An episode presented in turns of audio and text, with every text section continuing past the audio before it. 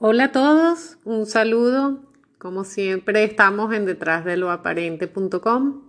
Hoy quisiera hablar de un artículo Ciencia y Conciencia, artículo de Morfeo de Gea. De las zonas peligrosas, la ciencia es la más difícil de tratar, más aún que la religión y el ego, porque está arraigada en lo más profundo, en los arquetipos formados por años de educación académica implantada desde la niñez. Sé que este artículo producirá cientos de dudas y preguntas de parte de los lectores y la refutación por aquellos que sean académicos y profesionales. No es mi intención entrar en debate sobre el tema, solo exponer lo que se encuentra detrás de lo aparente. Quedan ustedes aceptarlo o no y descubrir en lo profundo de su ser la certeza que lo atestigue. Recomiendo primero la lectura al que no lo haya hecho del artículo La rama del árbol. Comencemos con la etimología y definición de la palabra ciencia. Según Wikipedia, del latín ciencia, conocimiento, es el conjunto de conocimientos sistemáticamente estructurados obtenidos mediante la observación de patrones regulares de razonamientos y de experimentación en ámbitos específicos, de los cuales se generan preguntas, se construyen hipótesis, se deducen principios y se elaboran leyes generales y esquemas metódicamente organizados. Resalto sistemáticamente estructurados como principio fundamental para su rigidez. Si yo le dijera que el teorema de Pitágoras C al cuadrado igual a al cuadrado más b al cuadrado, que expone que en un triángulo rectángulo el área del cuadrado de la hipotenusa C, el lado de mayor longitud del triángulo rectángulo es igual a la suma de las áreas del cuadrado de los catetos A y B, los dos lados menores del triángulo que conforman el ángulo recto, no es correcto en la matemática de la realidad general porque ésta se aplica a la geometría euclidiana tridimensional y el espacio en la realidad general es globalmente hiperbólico, me comerían vivo. Existe una ciencia subjetiva para las unidades de carbono comunes basada en la práctica de esta definición sobre la realidad subjetiva y una ciencia objetiva real oculta para la mayoría basada en la realidad general. Podríamos decir que hay dos líneas paralelas de conocimiento científico, una real y objetiva y la otra irreal y subjetiva pero no por esto menos practicable en esta dimensión. Los amos son poseedores de la real, nosotros de la irreal. Parte de esa ciencia real olvidada está hoy en día siendo aplicada sin que nosotros lo sepamos. Tengan en cuenta que el avance científico de los últimos 50 años es superior al de toda la historia de la humanidad desde sus comienzos. Todo comenzó a principios del siglo XX cuando determinadas unidades de carbono tuvieron acceso de forma subconsciente a la memoria genética y aparte de la conciencia del ser, tal vez por decisión del do, tratando de equilibrar la octava, o porque así estaba dispuesto, descubriendo secretos guardados por miles de años. Estos científicos descubrieron el tronco del árbol y comenzaron a recorrerlo hacia la copa. Nikola Tesla y Albert Einstein fueron algunos de ellos. Como siempre, la intervención de los amos no se hizo esperar, apropiándose del conocimiento y desvirtuando nuevamente el camino, creando una octava paralela para manejar la situación y que éste no llegue a la masa de la sociedad. En el año 43 se hace el primer experimento basado en esa nueva ciencia y tecnología, conocido públicamente como el experimento Filadelfia llamado también Proyecto Arcoíris. A partir de ese momento los acontecimientos se desarrollaron de una manera exponencial. Todo se catalogó como de máximo secreto y se produjo el primer acto de intervención del Do mediante sus representantes para tratar de frenar y acomodar la octava del conocimiento científico. Su propuesta fue rechazada pues se consideró inviable por el poder de turno, pues el requisito exigido era el desarme mundial y la entrega del conocimiento a la totalidad de la población. Los representantes de la octava del Do se retiraron sin lograrlo. Al poco tiempo una raza perteneciente a la octava del demiurgo y creada también por los amos, hace contacto con las autoridades mundiales ofreciéndoles conocimientos tecnológicos y científicos a cambio de la no intervención en sus actividades. Esta propuesta es aceptada y una octava secundaria sobre la paralela fue puesta en acción. La ciencia real estaba salvo nuevamente oculta a los ojos de la mayoría y manejada solo por unos pocos elegidos. Desde ese momento el desarrollo tecnológico y científico pegó un salto cualitativo y cuantitativo, pero había que entregar algo a la ciencia subjetiva de las unidades de carbono para mantenerlas ocupadas y conformes, alejadas del verdadero conocimiento científico.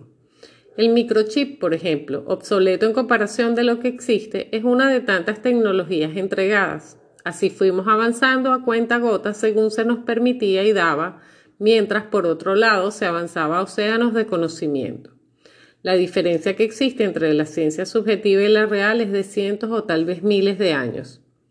Los viajes en el tiempo y entre dimensiones, la teletransportación, los viajes espaciales a distancias imposibles, el contacto con civilizaciones extraterrestres, la energía libre y gratuita, los portales de salto, las bases en Marte, la cura de enfermedades actualmente incurables, la manipulación de las octavas, etc., es moneda corriente en determinados sectores del poder oculto. Lo demás es la rama del árbol que seguimos empeñados en recorrer. La ciencia actual conocida está en la época de las cavernas comparada con la ciencia real oculta. Lana y forraje para las ovejas, vestidos y carne para los amos. Por suerte, hay una parte de la comunidad científica como Nassim Haramein y Rafael López Guerrero, entre otros muchos más, no tan conocidos, que pese a las presiones y desprestigio de parte de sus pares, están redescubriendo la ciencia acorde con el do. Espero que esta vez puedan lograr su objetivo y por fin desenmascarar al fantasma en la máquina. Ellos necesitan de nuestro apoyo para lograrlo, más aún de la comunidad científica tan reacia a los cambios. Y eso solo podremos hacerlo a través de la conciencia del ser. Para tener realmente conciencia, del latín conciencia, conocimiento compartido, y todos seamos iguales en oportunidades y avances científicos para nuestra vida y nuestro futuro como humanidad. Quisiera solo hacer mención a lo actual que nos permite observar un panorama de esta rama del árbol y la ciencia y su limitación en la ilusión de la realidad.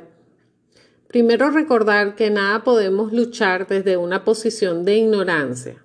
Y con esto hoy quiero abogar por los miles de médicos y científicos que están recién despertando hacia aspectos que desconocían de los que manejan los hilos, los verdaderos ideólogos de agendas que ni ellos ni nosotros, aun y cuando tengamos los conocimientos supuestos avanzados en un área específica, nos hace acreedores de entender cómo funciona la realidad, lo que se oculta y lo que se maneja detrás de bambalinas.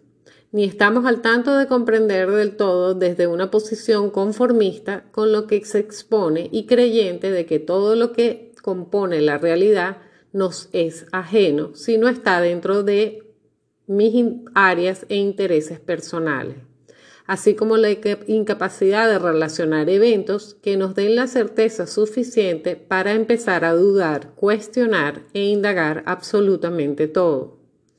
Y si no lo desconocían, pues ahora la complicidad le puede costar un universo entero. Estamos todos envueltos dentro de asuntos que nos tocan de cerca, siendo las imposiciones una falta imperdonable hacia la humanidad, sobre todo porque no están garantizando ni dando a conocer detalles de dichos asuntos relevantes como para ser aceptados. Cuando las consecuencias y riesgos es lo único que está claro, sometiéndonos a una ruleta rusa innecesaria, como siempre involucrando a los más pequeños, imperdonable e inaceptable. Así que más allá de un tema como es el de inyectarnos quién sabe qué cosa, estamos todos sin distinciones en grados jerárquicos recibiendo órdenes que anulan y posibilitan a la ciencia misma recibir y dar en justa medida y libertad de decisión, aún teniendo certezas.